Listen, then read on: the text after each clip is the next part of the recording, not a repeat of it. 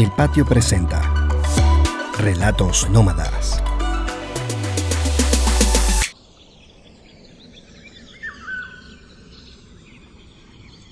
El oficio.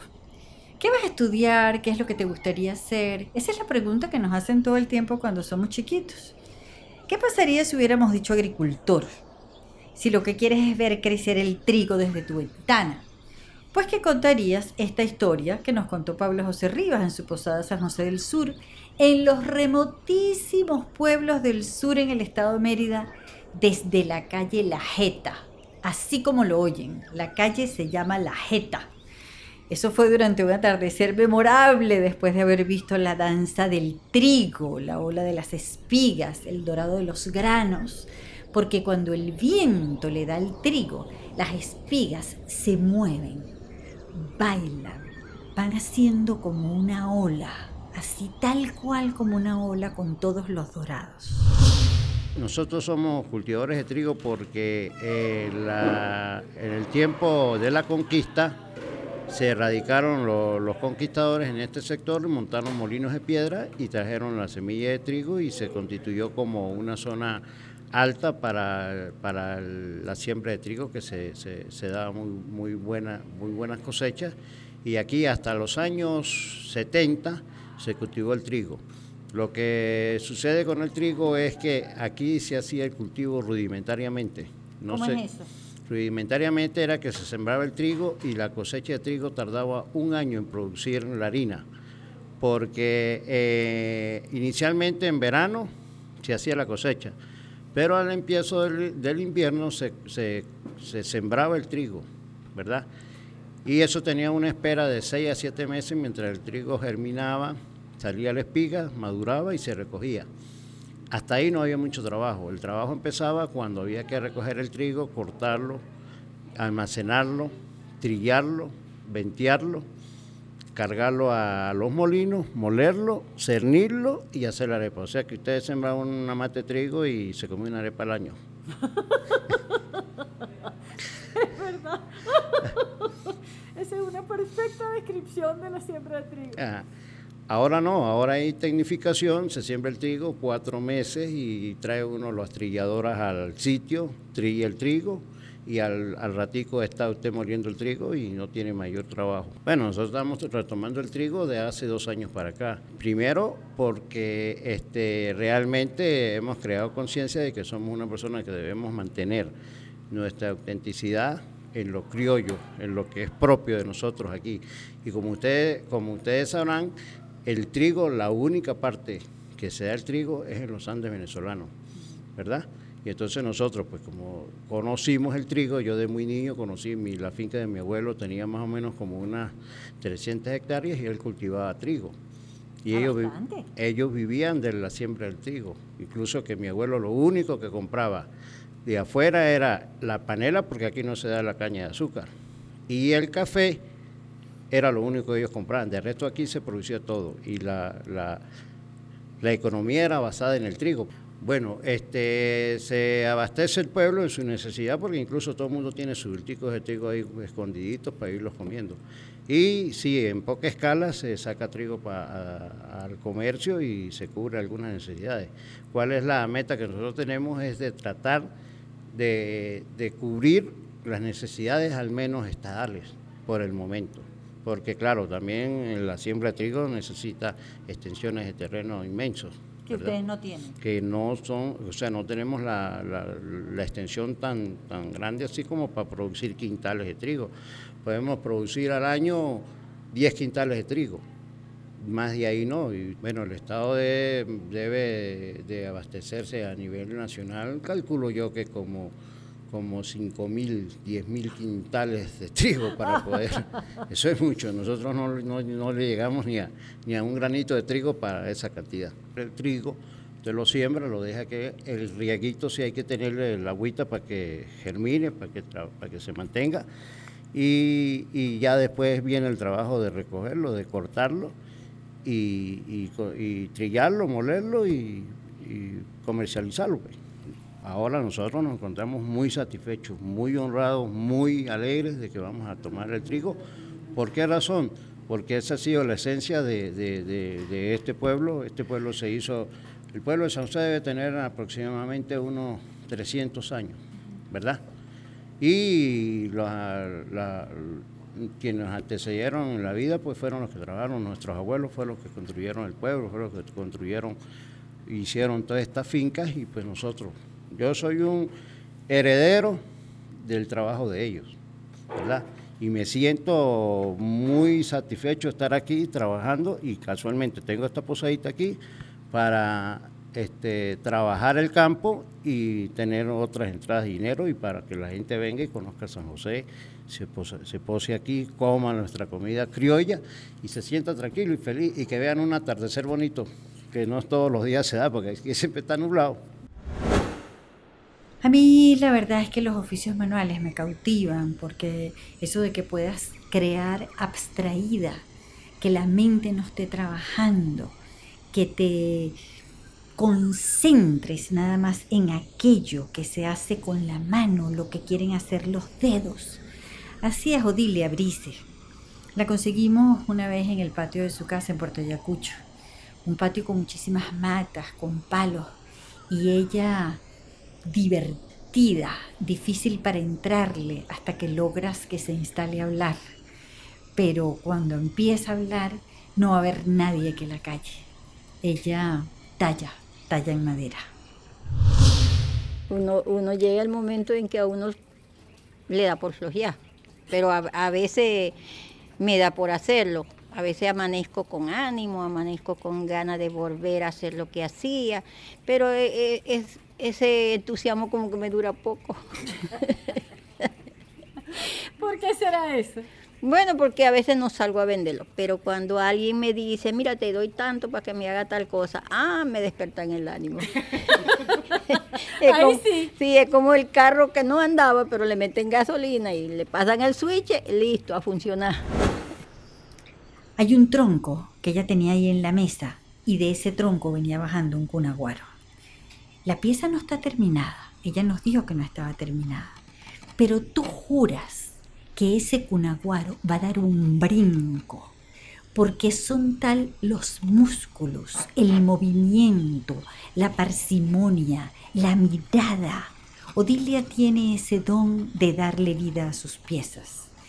Si tú llegas a ver un cunaguaro de Odilia en tu jardín, te timbras, te timbras, porque juras que efectivamente ese cunaguaro te va a brincar encima. Es que son de verdad. Yo me crié en la selva, he visto los animales, he convivido, he visto tigres, jaguar. Este que estoy haciendo ahora es un eh, es un cunaguaro, le dicen cunaguaro, es un jaguar pequeño y forma de un gato más bien. Y yo sé que un movimiento tiene que ser así, pues, o sea, cuando viene bajando, cuando se mueve, las patas, el músculo, o sea, lo, lo tengo como dibujado en mi mente. Yo me imagino que para, igualito que lo hago caminando, me imagino cómo camina, porque ya tengo en mi mente como una fotografía de, de cómo son ellos. Y, y, no se me borra, pues. Me crié con mi abuela y ellos vivían, andaban más por la selva para sacar... Mm, en ese tiempo se llamaba pendare o chicle, no sé, goma, que sacaban de la leche de los árboles para cocinarlo y eso empacarlo como una bola de goma y eso lo vendían y, ellos lo hacían porque era mejor que estar sembrando yuca, mejor que estar cultivando plátano, porque eso le daba más. no lo vendían creo que para los venezolanos, era como algo comerciante, pero para Brasil no para Venezuela. Entonces mi papá y mi abuela trabajan mucho eso. Entonces yo en la selva eh, me puse fue a jugar con las gomas, las gomas que, que, se pegaba de los tambores donde cocinaban todo eso, porque lo sacan y lo cocinan. Entonces con esa goma es así como una pastilina que de los niños. Bueno, con eso yo hacía animales, pero era puro perrito, porque en la, en la casa había muchos perros. y hacía todos los perritos. Y después empecé con las gallinas, empecé a hacer las gallinas. Y, así iba. Y bueno, hasta que de, adulta no sé cómo me dio por hacer artesanía, será porque cuando me llamaron, me llevaron al internado, yo aprendí allá y aprendí a dibujar eh, me gustó mucho la pintura, pero ya después de casada, viendo que no hice nada en realidad, no tenía trabajo, entonces descubro esto que hago ahora, que es artesanía, ni yo sabía que era artesanía. Yo un día viendo a las monjas que compraban a, los macritares algo semejante a un tigre, un día la monja me dijo, ay, pero mira, ese tigre está muy bonito. ¿Lo ves bien, Odilia? ¿Tú crees que es un tigre? Y digo, no, que va a ser un tigre, hermano, ese es un pedazo de palo, eso no, eso no es nada, le digo yo. No, es una obra de arte, me dijo, yo, una obra de arte, hermano, eso es arte para usted, no, guara. Yo, entonces yo le digo, pero si yo te hago uno, tú me lo compras. ¿Qué vas a ver tú? Ay, hermana, confía en mí, le dije. Y de verdad me emocionó cuando, cuando e, ella me dijo que me iba a pagar. y por eso fue que hiciste el tigre. Pues sí, ahí empecé con la artesanía. Nunca había hecho artesanía, o sea, jugaba con muñecos así, pero era para jugar, ¿no? Hasta que descubro y las hermanas me descubren a mí. Yo no sé si fui yo que descubrió, me descubrieron a mí.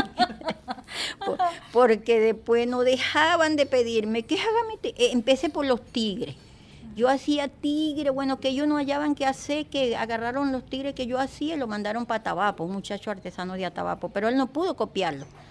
Y a mí me daba risa porque él no podía copiarlo. Él hacía los tigres como de comiquita, así como los dibujos de comiquita, pero él no podía darle aquel movimiento, ¿ves? Aquella gracia que tiene, porque eh, eh, ella no pudo nunca hacer nada. ¿Tú recuerdas haber visto los tigres de pequeña? Claro, mi papá los mataba y yo lloraba. Papi, ¿por qué mataste eso? Ay, niña, tú no sabes si te encuentra el tigre te come. Es mentira, lo mataban para vender la piel. y yo, yo miraba esos bichos tan bonitos, porque sí eran muy bonitos. Cuando tú, tú ves que traían ese gatote y lo tiraban ahí, tú decías, ay, ¿por qué mataron eso tan bello? Porque yo sin darme cuenta, yo, yo amaba la selva, pues. Yo quería todo eso. Y yo creo que después aprendí a hacer todas las artesanías cuando me di cuenta que la gente compraba los loros, la guacamaya, todo eso. Y yo digo, wow. Y me empecé a decirle, si es tonto, mira, más bonito es una guaca de madera. Usted la guinda, no le va a molestar, no le va a pedir comida, no lo va a esclavizar a usted. Y aparte de eso, no va a esclavizar a un animalito. Entonces empiezo yo ya a ver la vida de otra forma, pues. Empiezo a, a hacer las cosas por amor ya. Entonces ahí cambia ya mi manera. Primero, bueno, emocionada por dinero. Emocionada primero por los reales. Ajá, exacto. Después con ganas de mostrar el movimiento y eh, mostrar lo que tú habías visto en la selva. Exacto. Y ahora te dio flojera y otra vez entonces son los reales. Ahora ya caí otra vez en, como se dice, otra vez en el, en el pozo de la oscuridad. Porque antes estaba como flotando, me, me pareció muy hermoso, pero llega un momento en que uno está como desanimado por las cosas, no crea, el, el, medio ambiente que vivimos nos afecta y los artistas somos muy soñadores, los artistas somos muy sensibles a lo que hay en el ambiente. Cuando hay cosa, influencia mala, tú no puedes concentrarte en tu trabajo aunque tú quisieras es muy, muy, muy preocupante, pues uno, uno se queda como así paralizado, viendo el recuerdo que vio en la calle, que si la cola que vio allá, que si este que, que se quejaba, que si el otro que se golpeó y tú quedas así en shock. Entonces no puedes rendir en el trabajo, tú te quedas así como que hay algo que, que se va muriendo dentro de ti. Y uno queda un poco enferma, por, pero enferma espiritual yo creo, porque de salud estoy bien, gracias a Dios, Dios me permanece siempre sanita. Mientras más viajo por Venezuela, más me sorprenden los oficios. La paciencia, la eterna paciencia de nuestra gente, esos procesos largos. Ahora que, que resolví cocinar, que tuve que aceptar normas, cocciones, lentitud y errores, soy todavía muchísimo, muchísimo más respetuosa de quienes se dedican a la tierra, a las artes manuales, a la interpretación de la naturaleza. Cada vez que voy al delta y veo a esas mujeres trabajando el moriche, a esas indígenas sentadas en los troncos de los palafitos, porque el moriche es una cosa complicadísima. Primero va el hombre y baja el cogollo de moriche de la planta, se encarama en aquella palma y le da un machetazo, ¡juas! y cae el cogollo y ese cogollo lo lleva hasta donde están las mujeres. Y las mujeres se sientan con aquella palma así en el medio metida entre las piernas y empiezan a separar cada hojita. Además es una manera de separarlo como que si la estuviera despellejando, con aquella perfección, con aquella sutileza. Y después que la van despellejando y salen aquellos hilos amarillos, agarran y la meten en el fuego y la ponen a cocinar para que se blanquee un poco. Y cuando ya se ha blanqueado, le caen a palos, pero a palos literalmente, pa, pa, pa. Y después que le caen a palos, la ponen a secar. Y tú ves aquella cantidad de mechas, porque son como mechas, secándose guindadas de una cuerda o guindadas de los árboles. Y después que está seca, la tienen que entorchar y la manera de entorcharla es que se sientan también en los troncos de sus palafitos y tuercen la pierna porque hay que entorcharla en la pierna. No se puede entorchar sobre la tela. Y tú ves cómo se van haciendo aquel morado en la pierna de estar dándole y dándole aquella fibra para entorcharla. Y después que la entorchan, entonces hacen un gran carrete de moriche. Y tú ves aquel carrete perfecto porque van pegando una de la otra hasta que se arma aquel carrete que queda marroncito, un marroncito claro. Y después es que van a tejer el chinchorro. Y si son las cestas, entonces no la tienen que entorchar, sino que ya esa fibra después que se seca, con eso tejen las cestas. Y es básicamente lo mismo que hacen los habitantes de, de Aguasay con la curagua. Se parece bastante, solamente que para sacar la fibra le dan con una cosa de madera y lo jalan durísimo. Y después que tienen esa hebra y arman el, eh, ¿sabes? Como el tejido, pues.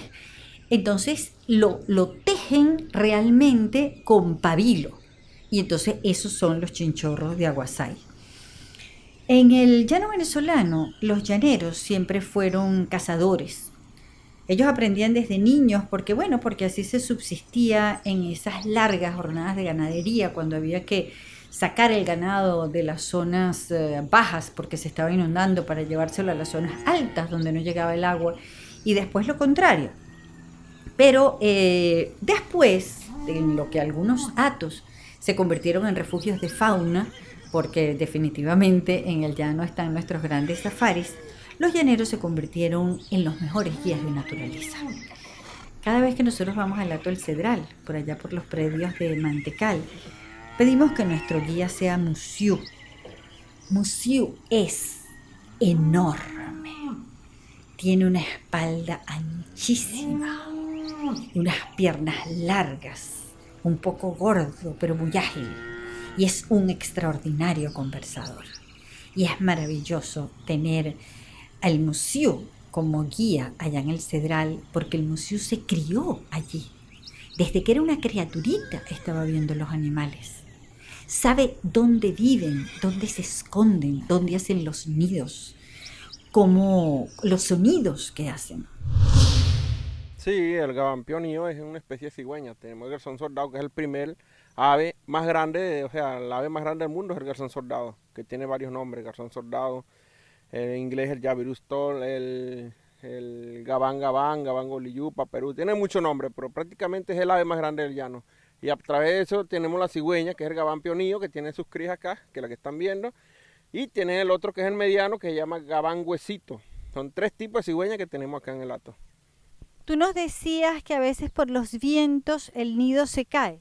Sí, en esta temporada, este, cuando vienen esos aguaceros prácticamente, esos ventarrones, los nidos son muy débiles, las ramas se parten y bueno, de esas tres crías o cuatro crías sobreviven dos o una porque los árboles son muy altos y desde arriba hasta el suelo se matan. ¿Y esos que, que se caen, entonces cómo hacen después? ¿Cómo sobreviven por ahí caminando? Esos sobreviven caminando. A través de eso ya hemos hecho varias veces de los que vemos rencos, lo agarramos, le ponemos como un tipo de de curo, una paletica ahí porque le parte la pierna o la ala y se recupera. Ahora, es asombroso que al lado de la casa y donde está el oso criaderos y por aquí mismo donde se supone que hay tanto movimiento, ellos hagan los nidos tan cerca, ¿no? ¿No les da miedo? No, es como la guacamaya y el oro. De, si la guacamaya anida ahí, el próximo año anida ahí todos los años al mismo puesto, a menos que el árbol se le caiga, pero así son ellas Por lo menos esta es una colonia que anida aquí y está también el garcero, donde anida el gabán huesito. Y aquí anida la cigüeña y el garzón soldado. ¿Cuánto tiempo se pasa el garzón soldado? O sea, cu- eh, ¿cuánto tiempo pasan los huevos para que nazcan los garzoncitos? Más o menos ya entras de agua, salidas de agua. Son como tres, cuatro meses. O sea, que ellos anidan con la entrada de aguas, es cuando empiezan, o sea, en pleno invierno. Y después en la salida de aguas es que nacen. Sí, correcto. Ahorita están, ahorita tienen huevos. Ya para finales de, de noviembre por ahí ya están saliendo las crías. Y lo mismo la, el pionío. También igual. Bueno, no, no. Primero el gabán pionío ya estuvo sus crías, que fue antes. Eso fue antes también. ¿Tú recuerdas, Musiu, qué edad tenías tú cuando tú empezaste a aprender esto de los animales? Desde que tú eras un niñito ya sabías porque andabas por ahí. Bueno, según mi mamá, de los nueve años empecé a trabajar aquí en el Cedral. Y me acuerdo clarito que anduve con usted con el primer programa en la Torcedral. Imagínate la primera vez que vinimos. ¿Y cómo, o sea, te interesaba saber el comportamiento de los animales? ¿Te gusta? ¿Cómo no? Por eso es que yo digo que el turismo se quiere a raíz desde pequeño, de corazón. Porque el turismo no puede decirme, yo soy turista. O sea, yo, yo soy turismo, me gusta el turismo, pero no. El turismo se quiere de corazón. Es que de verdad, verdad, le tenga amor a su trabajo y amor a- a las aves, o sea, a los animales, pues. Eso se llama turismo. Pero no cualquiera. Y tú fuiste aprendiendo, tú dirías que aprendiste con Ramón. Aprendí con Ramón, aparte de eso me, me puse a trabajar también, o sea, me le pegué unos biólogos, aprendiendo a través de ellos, por lo menos Jesús Rivas, María Muñoz, sobre las anacondas, este, Saúl Gutiérrez sobre las babas, me la pasaba con él recolectando nidos de baba para traer por su criadero, a través de mi papá, este, y el señor Ramón también, bueno, y así, y aquí estoy, gracias a Dios, bueno, para adelante. O sea que tú eres incapaz de cazar un animal. Mira, de, de verdad, verdad, incapaz, me da mucha lástima matar un animalito de eso. Ahora, un pescado sí, no hay problema, porque- pero una ave, mira, y una anaconda. He encontrado gente por ahí que están matando una anaconda y, y hemos tenido lío por esa misma cuestión. Yo quiero seguir en el llano donde converso con un grupo de llaneros. Y si bien el canto es un oficio y genera inmensos dividendos, este llanero en Cojedes no ejerce como oficio el canto, pero lo goza. Una canción que me gusta mucho que dice así como estoy ahorita con el corazón partido, solo falta una cantina y un radio viejo encendido, y soy capaz de beberme al río Arauca crecido. Así como estoy ahorita con el corazón partido, solo falta una cantina y un radio viejo encendido, y soy capaz de beberme al río Arauca crecido. Estas son las circunstancias en que un hombre adolorido se bebió un río de aguardiente por un amor que ha perdido. En mi última borrachera quedó el cojedes vacío. Si no cierran la cantina, se queda el llano sin río. Una grabadora ronca con los discos repetidos. Me dejó el rancho solito, la envidia y el caserío. A que te dejas querer, esa que canta un jodido. Donde le encuentre le cobro los reales que me bebío. Pero Víctor Calderón sí es músico de oficio. No canta, pero toca el arpa y vive en el Hato Piñero, por esos lados del Baúgel en el estado Cojedes. A mí me lo presentaron esos llaneros que estaban conversando y ese que acabo de cantar ahorita. Ah, no, hombre, yo toco desde que tenía eh, de 18 años. ¿Y ahorita qué edad tiene usted? Ahorita tengo 89. Toda una vida tocando arpa. Tocando arpa. Y tocando arpa usted se ha levantado a todas las mujeres en el llano. Y todas las mujeres en el llano, las parrandas, era parranda todo el tiempo. Sí, señor. ¿Y aprendió usted solito? Sí, yo solito aprendí, nomás que, que pa- pasó un músico de allá de, de Calabozo y llevaba un arpa y yo la vi y me gustó. Y coño, yo, yo aprendí a tocar arpa también.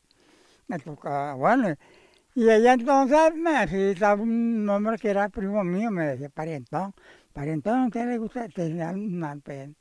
Yo, sí, yo quiero aprender a tocar arpa. Yo le voy a acomodar esa mía, se la voy a arreglar. Me la arregló bien bonita. la. ¿Esta misma? No, otra, ese era un hombre muy viejo, ¿sabes? Yo tenía yo 40 años, 30 años, sí, 40 años tenía, no sé. son- ¿Y el arpa lo acompaña cuando usted está aquí solito en esta casa? Sí, sí, el arpa me acompaña, sí, yo solito. Yo me pongo a tocar aquí solito y tocando, digo, tranquilo. ¿Y usted ha compuesto algo en el arpa? Sí, yo como dado, ¿no? sí. Ahora ya como de que sacaron por ahí, que me llevaron por ahí esa gente, los que vinieron los toreros, los oradores, y me llevaron por donde quiera, para los cerritos, todo eso, todo eso, todo, todo yo. ¿Y usted ha tocado arpa fuera de Cojedes? Sí, sí, cómo no. El calabozo toqué también, arpa. Por Bueno. aquí bueno, llaman mercado también, todo eso lo me, puse a- ¿Y sus hijos aprendieron a tocar arpa con usted? No, no tocaron. Lo el único que aprendió a tocar fue cuatro. Eh, Bueno, ¿qué nos va a tocar ahora?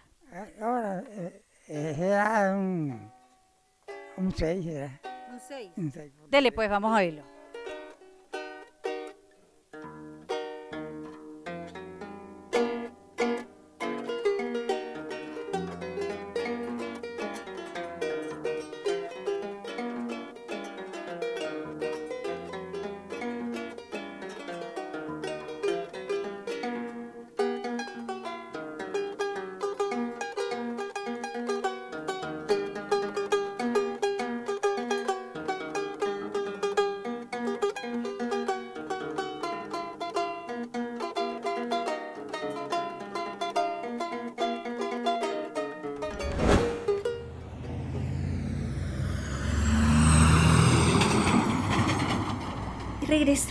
De ese recorrido por Cojedes, veo un montón de carros estacionados a la orilla del camino. Esa es la señal perfecta para saber que te tienes que parar. ¿Dónde hay un montón de carros? Porque esa gente sabe algo que tú no sabes. Esto es la chicharronera Guzmán en la Troncal 5 de Tinaco. Yo me bajo a averiguar cómo es que alguien se convierte en cochinero, en chicharronero, en el gozón del manjar más sublime, en el generoso de la grasa buena. Un oficio solidario, sin la menor duda. Él es Richard Guzmán.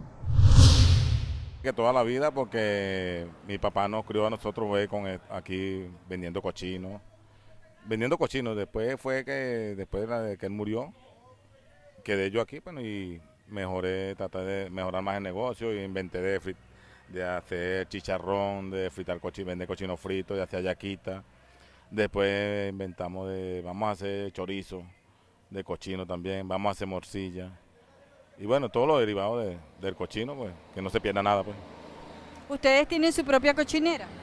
creamos y compramos porque no, no, no cumplimos la demanda, no cubrimos la demanda, pues. Los cochinos que nosotros tenemos no nos cubre la demanda.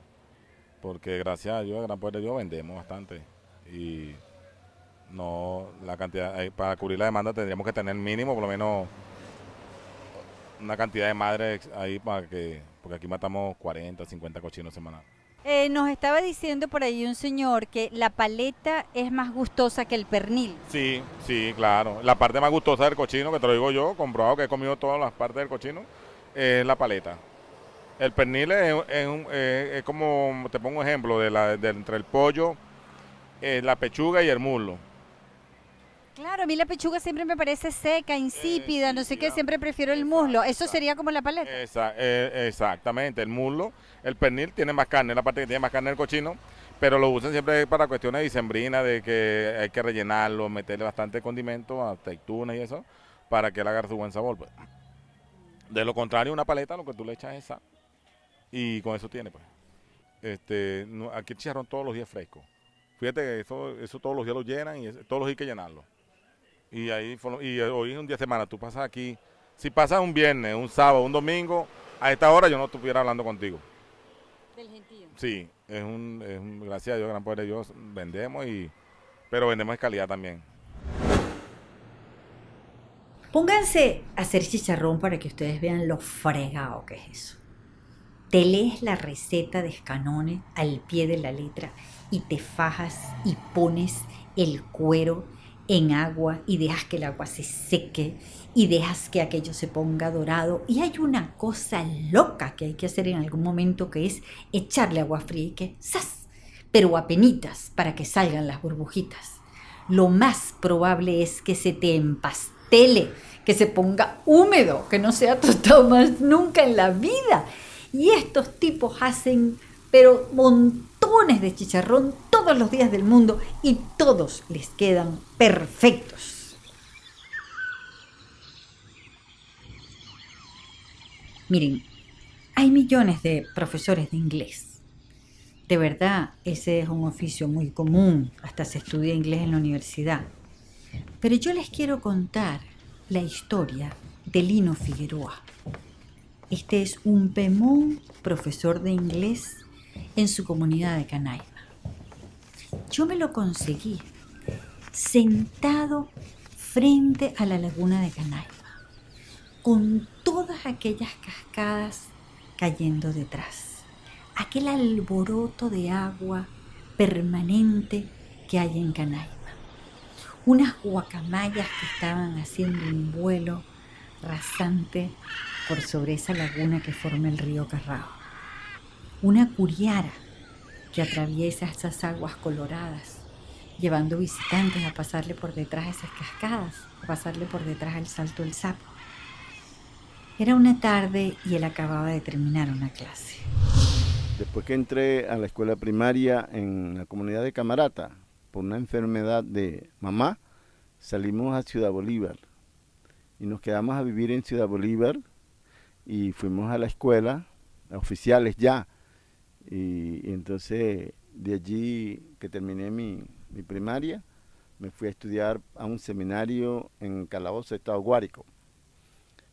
Y de allí salimos a, después que terminé mi bachillerato estaba estudiando ya en la Universidad de Oriente. ¿Qué estaba estudiando? Eh, estaba estudiando para física, ciencia física. Me gustaban mucho esas cosas complejas, ¿no? que a nadie le gustaba y todo el mundo decía que estaba loco. Pero entonces, este, cuando eso, eh, vino un plan de beca, Gran Mariscal de Yacucho, en, del gobierno de Calondrés Pérez, en, la, década del 74 al 78.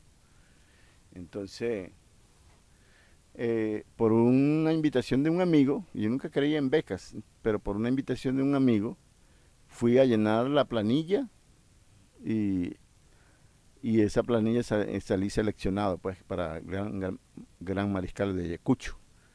Y casualmente, como nunca se leía periódico en casa, ese día, no sé, mi papá se le ocurrió comprar el periódico y cuando vimos en el periódico aparecía mi nombre con mi número de cédula. Pero entonces no, había dinero para trasladarse a Caracas. Había una dificultad grandísima y prácticamente lo tenía perdido. Pero no sé, esa noche no dormí toda la noche, dando vuelta a la casa, vuelto loco. Pero entonces mi madre intervino y despertó, sacudió a mi papá y le dijo, mire, tu hijo no está durmiendo y tú estás durmiendo porque se oían los ronquidos lejísimos no, está viendo que hay un problema. Y entonces mi papá se levantó, se bañó como a, eso de a la una de la madrugada, se vistió y desapareció en la madrugada por las calles. Y yo lo que pensé, ¿será que mi papá va a atracar a alguien? Y como al rato, como a media hora, volvió a regresar. Y entonces ese día me entregó 400 bolívares para que, primera vez que mi papá me daba tanto real, para que me trasladaran en el avión de la mañana por Maiquetía y llegara entonces a la cita de, la beca. Y esos 400 bolívares que fueron entregados en 1974 hasta la fecha de hoy se ha traducido en millones y en millones de bolívares porque he puesto a valer muchos jóvenes durante más de más de 30 años que estoy dictando clase de inglés en la zona. ¿Cómo se sintió usted cuando se vio montado en un avión para irse a los Estados Unidos y a qué sitio se fue y qué estudió allá? Eh, este, en el momento que nos despidieron, nos despidieron con el himno nacional, los cadetes de, de sí, de la, Fuerza Aérea o Marina, no me acuerdo, pero habían, creo que combinado esas, eh, porque había puro uniformes blancos, me acuerdo. Entonces estaba el señor presidente para despedirnos y yo veía que todos eh, los familiares de los, de los becarios tenían sus familiares, hasta había abuelos en silla de rueda despidiendo, porque ese fue un acontecimiento extraordinario para ese tiempo que nunca se había hecho. Entonces cuando yo volteé, no tenía nadie que me despidiera. Y eso me puso un nudo, bueno, así en la garganta, que bueno, no ya pensaba que iba a estallar en un momento dado. Pero cuando me tocó subir la escalera del avión, jamás de los jamás se me imaginé un avión tan grande, un, un Viasa de eso, eh, 747. Entonces, eso fue lo más impresionante, me quitó todo el dolor, toda la cuestión que yo sentía cuando nos despidieron Camino Nacional de Venezuela. Y bueno, llegamos a Miami, eso de a las tres y media de la tarde, y había huelga, por primera vez se escuchó de una huelga de pilotos que había en Estados Unidos y por eso no pudimos volar al destino final. Tuvimos que estar allí hasta las 12 hasta que se acabara la huelga y por fin pudimos volar a San Antonio de Texas, porque yo llegué a la Universidad de Austin, Texas, porque iba destinado a estudiar ingeniería petrolera. Y de allí pasé un año estudiando inglés allí, de ahí me pasaron para la Universidad de Denver, en Colorado. ¿Y qué estudió?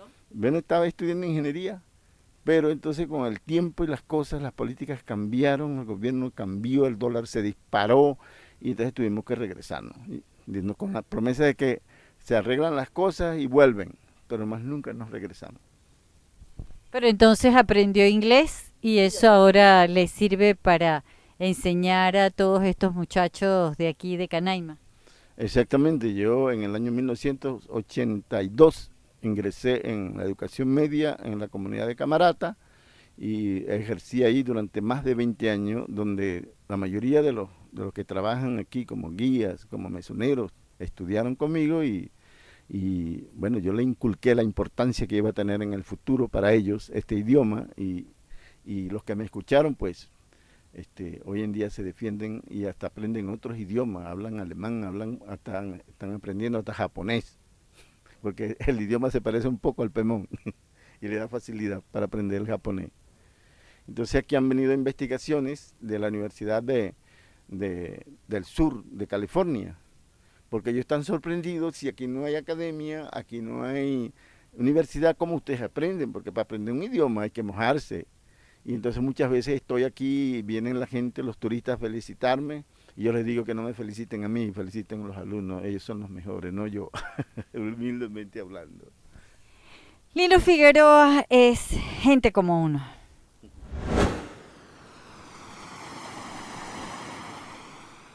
Hace unos 20 años estuve por allá por Cepe. Ese es un pueblo en la costa de Aragua, por allá, después de Choroní, después de Tuja, al lado de Chuao.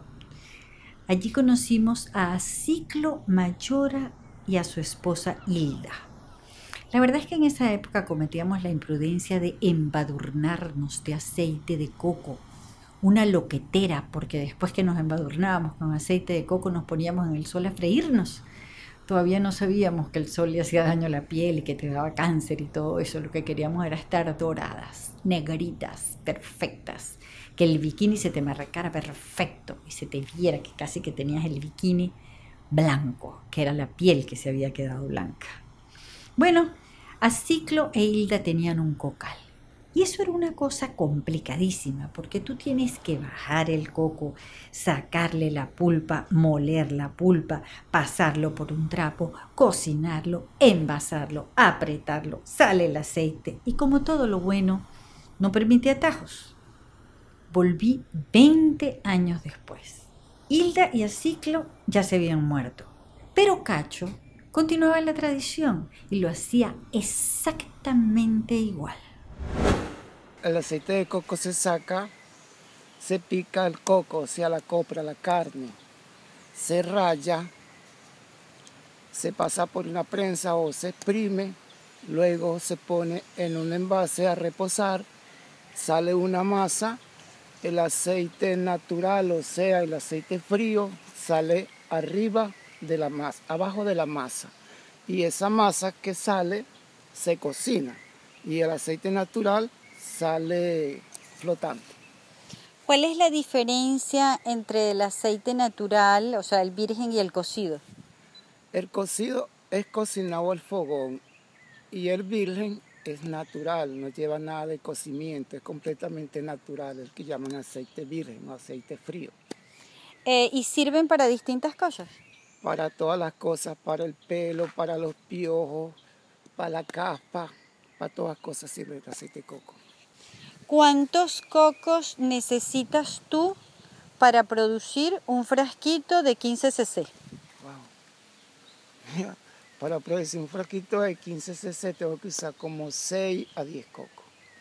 Y es un proceso largo, ¿te pasas cuántas horas haciendo eso? Mira, es un proceso que hay que hacerlo como de 3, 4 horas mm. para que pueda salir el, el aceite.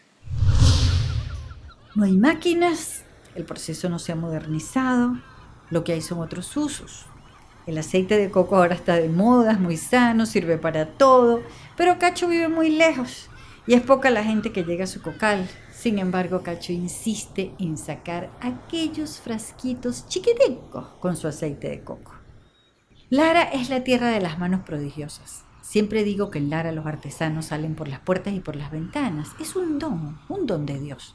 Porque no puede ser que en una tierra haya tanto artesano. A mí me cautivan siempre las piezas que salen de la tierra, que prolongan los colores donde se pisa. Por allí, después de Carora y antes de Altagracia, hay un caserío que se llama Alemán. La vegetación xerófita te acompaña todo el camino hasta llegar a Alemán. Y de repente empiezas a conseguir unas casitas que son la prolongación de esa tierra amarilla, porque todas están hechas con esa misma tierra y todas tienen aquellos techos de tejas que no terminan de ser rojos, sino más bien tirando como a blanco y amarillo, porque ese es el color de la tierra. Allí todo el mundo es alfarero. Allí todos han criado a sus hijos siendo alfareros. Y allí consigo a Maritze en la puerta de su casa y me bajo para averiguar cómo es que hacen esas piezas. Esas piezas que van a los techos y a las casas de muchísimos sitios de Venezuela. Bueno, eh, yo tengo 35 años y yo desde que nací, pues este, comencé, nací jugando con barro, pues imagínense cuántos años. Es más viejo que Carora y Carora tiene como más de como 500 años. Sí, este, esto es muy, muy viejo, pues la, lo que es la alfarería. De hecho, es la economía de acá de la comunidad. Y bueno, no, tiene muchísimos años. Tiene, de hecho, las casas de Carora, la mayoría de casas de Carora está hecha con material de acá. nuestros ancestros, imagínense, ellos se criaron fue con eso y, mantuvieron, fueron mantuviendo a sus hijos fue con esto y igualmente lo hacemos nosotros. Por lo que no podemos meter ahorita, no podemos meter ahorita, este, en esto no se puede meter máquinas, nada de eso porque por eso es, porque es artesanal, pues. Y es por eso nosotros no pagamos impuestos porque eh, fabricamos piezas artesanales. ¿Cómo es el proceso? ¿Tú lo puedes explicar? Claro, sí, este, acá mismo en la comunidad tenemos lo que es la, lo que es las, las, las arcillas. Nosotros usamos dos tipos de arcilla, que es la arcilla amarilla y la, y la arcilla negra. Este, y ellas las mezclamos, eh, las remojamos en un pozo y de un día para otro ya las sacamos y la hacemos tipo masa, como si usted fuera a hacer arepa. Ajá, la ponemos que le llamamos nosotros al temple y, de ahí empezamos a fabricar las piezas, tanto teja como ladrillo, revestimiento de paredes, adoboncito, que también le llamamos el macizo. Y este, luego, ya cuando lo tenemos listo, al día siguiente lo sacamos al sol. Luego ya de ahí lo llevamos al horno. En el horno dura este día y medio cocinándose y para son hornos de leña. son hornos de pura leña. Este nosotros nos trajeron aquí el proyecto Agasoy pero Agasoy se nos quita la el tono pues del material porque nosotros somos nos conocen por el tono que es colonial. Hay otras alfarerías pero es tono es, el tono es rojo. Y el, nosotros somos conocidos por por el por el tono del, del eso material. se nos da porque lo cocinan en leña. Claro, eso nos da no primero por la arcilla, porque esto es arcilla. Este, y también la leña nos ayuda a darle el, el toque todos, todos aquí, gracias a este trabajo que nos ha sacado pues adelante, lo que hemos estudiado, es gracias a este trabajo que nos ha dado para nosotros estudiar. En Carora pudimos ver las tejas y también los pisos, y yo me acuerdo que había muchísima gente que le encantaba que los pisos tuvieran la pisada de las gallinas, porque cuando los pisos se están secando, las gallinitas les pasan por encima y dejan las paticas marcadas. Entonces eso te permitía contar la historia de tu piso y lo artesanal que era ese piso. Allí en las afueras de Carora tiene su planta de queso Sonia Meléndez, de queso Las Cumbres. A ella la conocimos en el Táchira, cuando usaba el apellido de su marido, que era Semidey. Sonia es una maestra quesera. Después de, de, de, tenemos 13 años aquí en Carora, creo que más lo que era fue venir para Carora. Porque yo trabajaba ya en un clima frío, mi leche, mi producida por nosotros mismos, control sanitario de los animales. A venir a Carora, calor, a comprar leche no producida por nosotros, con unos valores de, de, higiénicos muy bajos y que teníamos que conformarnos porque simplemente te dicen, no, no te la vendo, pues, te sirve. Ah, no te sirve, no te la vendo. Eh, los primeros años fueron muy difíciles hasta que aprendí y conocí la leche. Los primeros años perdí mucha, mucha dinero porque perdíamos mucha leche, pero no la pierdo. Eh, aprendí a oírla, la leche habla. Yo siempre le digo a mis empleadas, la leche habla, óyela. Y aprendí a oírla y la conozco y hoy nosotros podemos decir que no perdemos un litro de leche. Entonces yo digo que fue más loco venirme para Carora, que todo el mundo me decía otra vez, que, que quizás haber comenzado en San Cristóbal eso fue una etapa muy importante y muy bella de mi vida. Porque allí tú tenías tus cabras. Sí, nosotros comenzamos con nuestras propias cabras. Yo era una artesana del barro, yo era medio bohemia, medio artista. Y de repente un día mi esposo, todavía estaba yo casada en ese momento, decidió que con cabras y él llegó y distribuyó los cargos. A, mis hijos el manejo de las cabras y a mí la quesera, que no tenía ni idea, no era algo que yo nunca, ay, qué rico sueño con hacer queso, mentira, nunca soñé con hacer queso. Y bueno, responsabilidad, eh, un grupo familiar que luchamos por algo. Este, yo siempre digo que es muy importante involucrar a tus hijos y que tus hijos crean en lo que estás haciendo. Porque yo creo que no estuviera hoy aquí si no fuera por el, por el grupo de muchachos que me han apoyado y han creído en este proyecto con todos los insabores y todos los problemas que, hemos, que se han tenido en el transcurso de los 26 años, que uno nunca se debe ganar por eso. Gracias a Dios que para el caroreño es un orgullo y las mesas de Carora eh, siempre están los quesos nosotros. Y otra cosa de los caroreños que me dicen que cuando ellos van fuera de Carora y ven los quesos nosotros, ellos se encargan de acomodar la nevera. Así que tenemos unos marchas este, independientes y que, lo hacen con todo el cariño y cuidan su, el, que nuestros quesos estén muy bien ubicados en las estanterías. Sonia se murió de un infarto a mediados de julio del 2020. Yo me quedo con su alegría constante, con su mantequilla de leche de cabra, que para mí es la mejor del mundo, con sus quesos madurados, que solo podíamos comer en el patio de su casa, bajo las matas de mango y las matas de granada, mientras vemos una cocina repleta de frascos, llena de historias, donde hay muchísimos platos y muchísimas copas y muchísimos vasos y muchísimos cubiertos, porque si algo fue, Sonia fue la mejor anfitriona. Ahí llegaba todo el mundo a probar las creaciones de esta maestra quesera.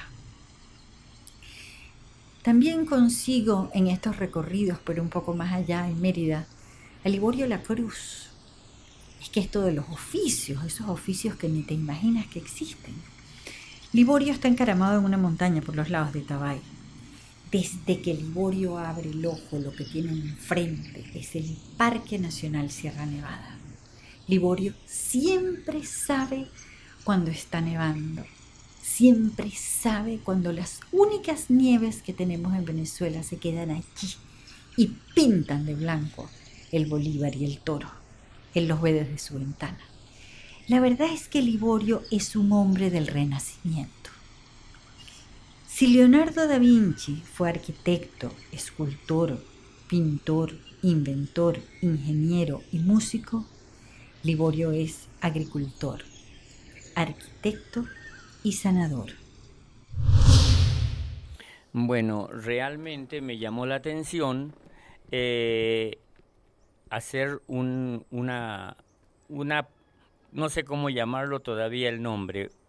Le decimos que es un truli, porque truli es templo. Le decimos que es una posada, también le decimos que es un área de refugio, pues también podemos llamarla así. Pero me antojé a, ir creando esta construcción circular en forma del mundo. eh, porque eh, hay personas en, aquí de nuestro país interesadas en la agricultura orgánica e incluso como a, pasar unos días en el huerto, comer algo orgánico, incluso con fines de salud.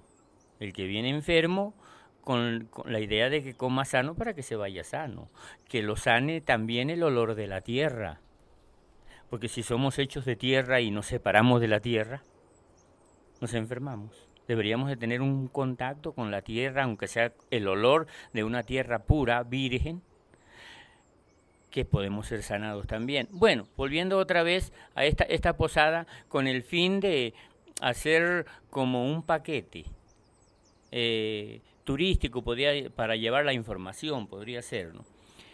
Para que vengan personas de, del interior y del exterior también, ¿verdad? A que puedan pasar unos dos, tres, cuatro, hasta una semana en esa posadita. ¿Con qué? ¿Con qué fin? Con el fin de que aprendan y conozcan las maticas. Porque hay personas que conocen un repollo en el supermercado, pero no conocen la matica.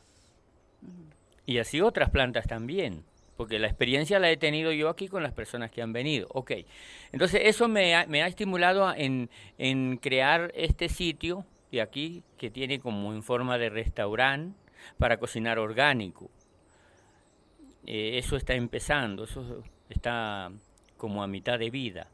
Pero la idea es llevarlo a un término donde, donde tenga, donde sea accesible para las personas eh, eh, de, de, bajos recursos, podríamos decir, personas de eh, incapacitadas, ¿no? que, vengan y disfruten, asisten así, aquí. Bueno, que nosotros le podamos ofrecer los alimentos orgánicos, que ellos vean cómo los cosechamos, cómo los cocinamos, cómo, que cómo funciona esto. Eso es vida para cualquier persona que tenga alguna cosa en la salud. E-, ese es nuestro fin. ¿Qué soy yo? Yo soy una periodista que viaja y comparte lo que se consigue. ¿Qué quisiera ser yo en los años que me quedan? Pues una cocinera una pescadora margariteña, una ciclista audaz, una kayakista gozona, una exploradora del alma, una viejita arrugada pero derechita y con la cabeza bien puesta. También me encantaría ser una cantante de boleros porque ya no tendría ninguna vergüenza en desafinar, supongo que todo me lo perdonarían. O una actriz de teatro porque eso siempre le he tenido pendiente una bailadora de joropo, una contadora de historias, que es lo que estoy haciendo desde ya. Aunque la verdad es que me ha entrado como una mortificación que yo no tenía. Y es que hay demasiados oficios que me cautivan para el poco tiempo que me queda.